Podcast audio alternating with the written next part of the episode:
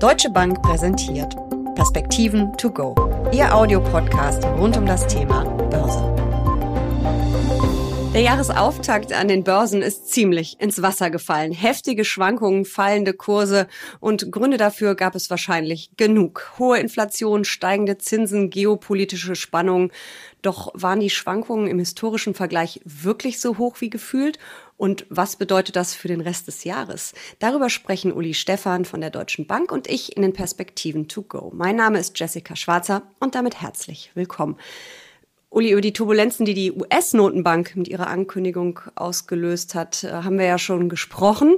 Ähm, nun hat auch die EZB Anlegern mächtig die Laune verdorben. Was war da los? Ja, die Pressemitteilung der Europäischen Zentralbank war noch moderat, war im Grunde so, wie erwartet worden war. Dann allerdings, und das ist ein bisschen Ähnlich wie auch in Amerika ist Frau Lagarde, in Amerika war es natürlich Jerome Powell, vor die Presse getreten und Frau Lagarde hat äh, doch dann deutlich hawkischer, wie man in Neudeutsch sagen würde, also äh, sehr viel stärker auf Inflationsgefahren, auf die Nachhaltigkeit der Inflation, auf die Tatsache, dass die EZB wahrscheinlich länger brauchen wird, um das zweiprozentige Inflationsziel zu erreichen, und zwar diesmal eben von oben und nicht äh, wie die letzten zehn Jahre von unten brauchen wird.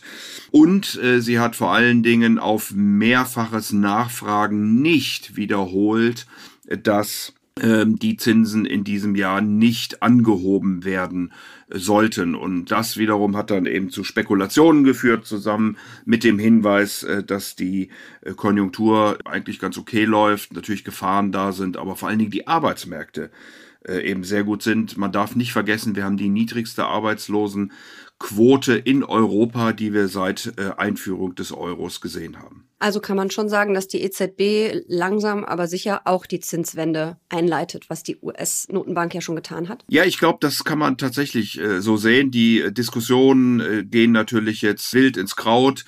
Äh, die einen sind da aggressiver, die anderen weniger aggressiv. Es scheint sich aber ein Konsens herauszubilden, dass zumindest mal die Einlagesätze bis äh, zum Jahresende Richtung Null gehen könnten. Es könnte auch mehr Flexibilität bei den Kaufprogrammen, da hatten wir ja schon mehrfach hier drüber gesprochen, Jessica, dass die ohnehin halbiert werden, PEPP e eingestellt, APP möglicherweise ein bisschen ausgebaut wird. Also das könnte alles weniger intensiv dann stattfinden. Und vor allen Dingen werden wir natürlich warten müssen auf den 10. März. Dann nämlich will die Europäische Zentralbank eine neue Analyse mit neuen Prognosen für Konjunktur und vor allen Dingen die Inflation vorlegen und daraus ableiten, wie dann das geldpolitische Instrumentarium nach vorne aussehen bzw. genutzt werden könnte. Also das wissen wir heute noch nicht. Aber die EZB hat eben äh, sehr deutlich gesagt, dass sie da jetzt nochmal wirklich tief reingucken wird, analysieren wird und dann äh, das Publikum eben nach dem 10. März darüber informieren möchte. An der Börse ist das alles ja nicht so besonders gut angekommen. Es gab gleich den nächsten Kursrutsch. Ähm, aber es ist schon erstaunlich, dass jedes Mal wieder die Schnäppchenjäger sofort ähm, auf dem Parkett erscheinen. Und irgendwie kommt mir das bekannt vor. Das haben wir im vergangenen Jahr ja auch immer wieder erlebt. Geht es mal ein bisschen abwärts, greifen sofort die Schnäppchenjäger zu. Jetzt passiert das wieder wieder. Ähm, können wir uns also eigentlich ähm, entspannt zurücklehnen und einfach die kleineren Schwankungen oder größeren Schwankungen ertragen?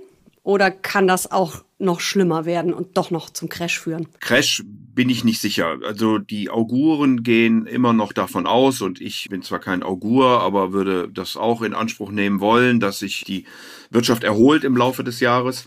Für Deutschland beispielsweise haben sich gerade noch verschiedene Wirtschaftsforschungsinstitute geäußert, gehen von Wachstumsraten irgendwo zwischen dreieinhalb und viereinhalb Prozent aus.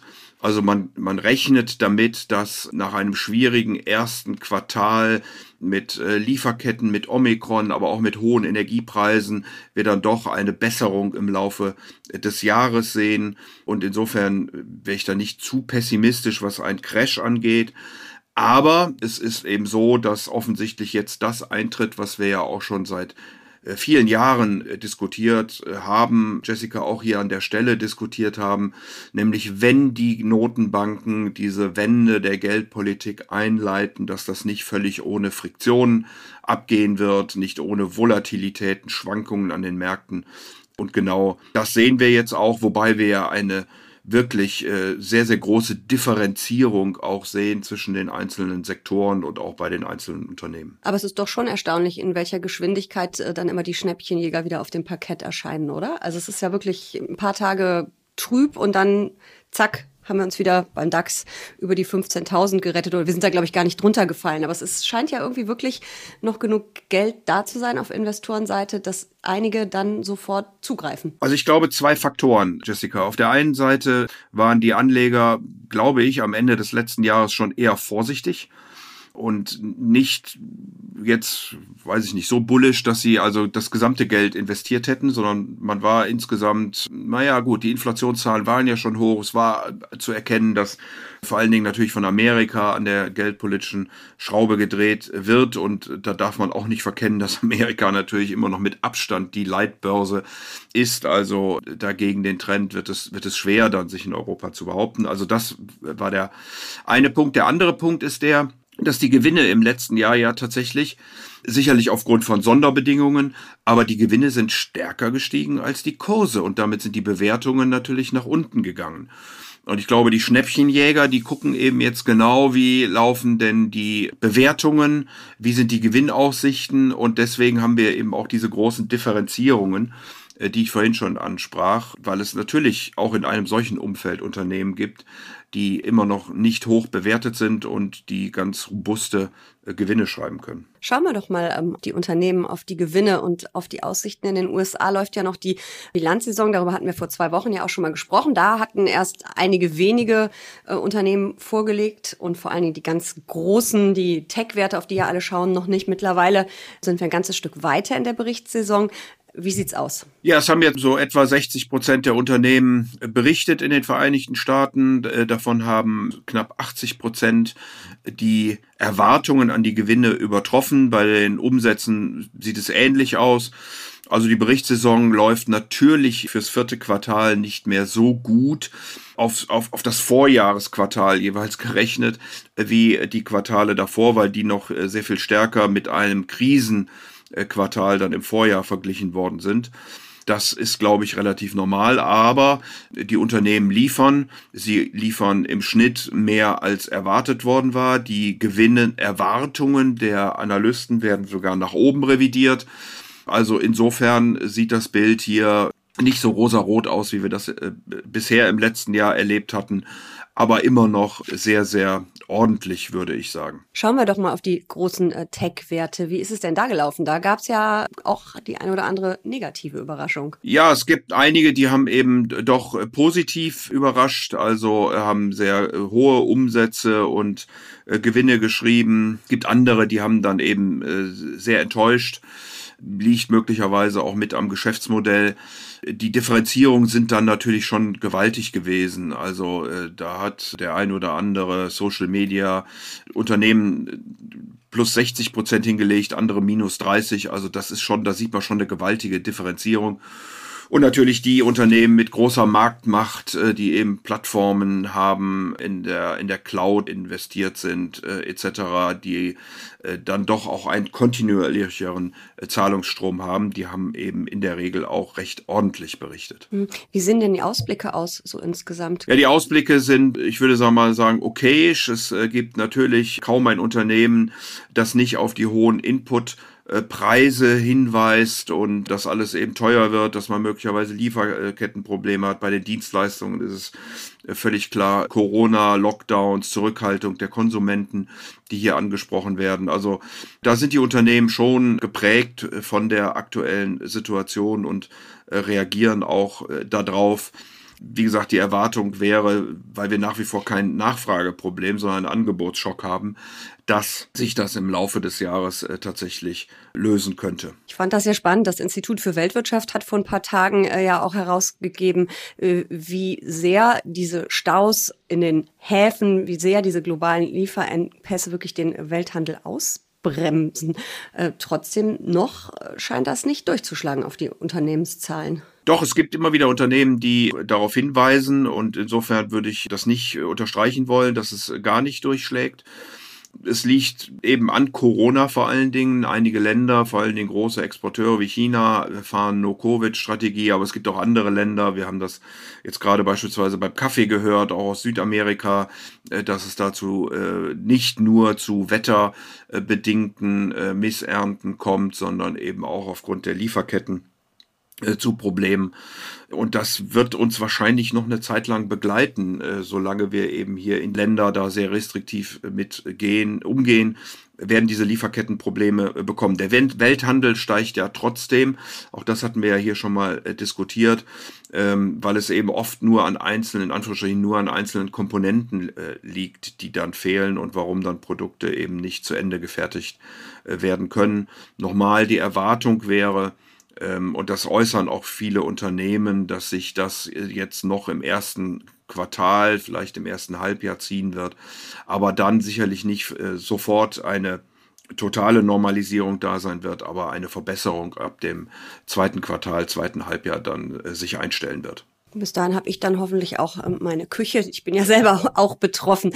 Ähm, schauen wir doch mal auf die ähm, Berichtssaison in Europa. Wir sind ja immer ein bisschen zeitversetzt, hinken ein bisschen hinterher.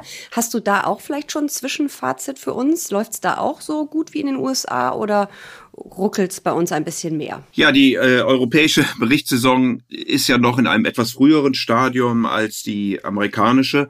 Insofern haben hier bisher 25 Prozent der Unternehmen erst berichtet. Wir haben 70 Prozent der Unternehmen, die die Erwartungen bezüglich der Gewinne geschlagen haben. Das ist für Europa schon ein sehr, sehr ordentlicher Wert.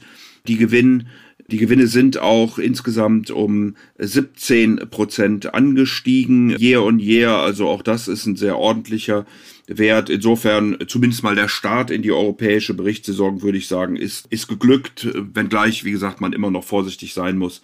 Es sind äh, in Anführungsstrichen erst 25 Unternehmen, die hier berichtet haben. Und man muss natürlich sagen, dass die Energie hier, die äh, schon mit 43 Prozent das Feld der Berichte anführt, ganz weit vorne liegt, was aber bei den hohen Energiepreisen wahrscheinlich auch nicht wirklich verwundert. Wie sieht's mit den Ausblicken aus? Ähnlich wie in den USA? Ja, das ist das Gleiche. Wir haben sogar eine negative Revision der Gewinne in Deutschland gesehen, was sicherlich mit den Lieferketten zusammenhängt. Also da schlägt das dann doch sehr deutlich zu. Wir sind ja eine sehr offene Volkswirtschaft, importieren viel, was wir dann in unsere Exportgüter einbauen. Und da scheint es doch nach wie vor ein Stück weit zu haken. Und deswegen weisen die Unternehmen natürlich auch genau auf dieses hin. Aber eben auch, wenn ich jetzt mal in die Automobilindustrie und äh, andere hineingucke, mit dem Hinweis, dass sich das im Jahresverlauf doch bessern sollte. Wie stelle ich mich denn in diesem ganzen Umfeld jetzt als Anlegerin auf? Fuß vom Gas bei Aktien oder bleiben Sie erste Wahl und äh, sollte ich vielleicht ein bisschen Favoritenwechsel mal wieder ähm, überlegen? Was würdest du mir empfehlen? Du weißt, ich bin ja relativ risikoaffin. Ich investiere sehr langfristig. Was tue ich? Ja, also seit vor allen Dingen die amerikanische Notenbank Mitte November umgeschwenkt ist, sehen wir schon, dass die defensiveren Werte oder die mit hohen Dividendenerwartungen beispielsweise besser laufen als der Gesamtmarkt, äh, was natürlich daran liegt, dass insbesondere die Technologie nicht so gut performt. Wir haben ja schon öfter darüber geredet, dass die zukünftigen Gewinne auf den heutigen Tag abdiskontiert werden und mit einem höheren Diskontsatz, also höherem Zinssatz, sind die äh, zukünftigen Gewinne heute einfach weniger wert. Das macht sich dann in den Bewertungen äh, dieser Technologieunternehmen bemerkbar.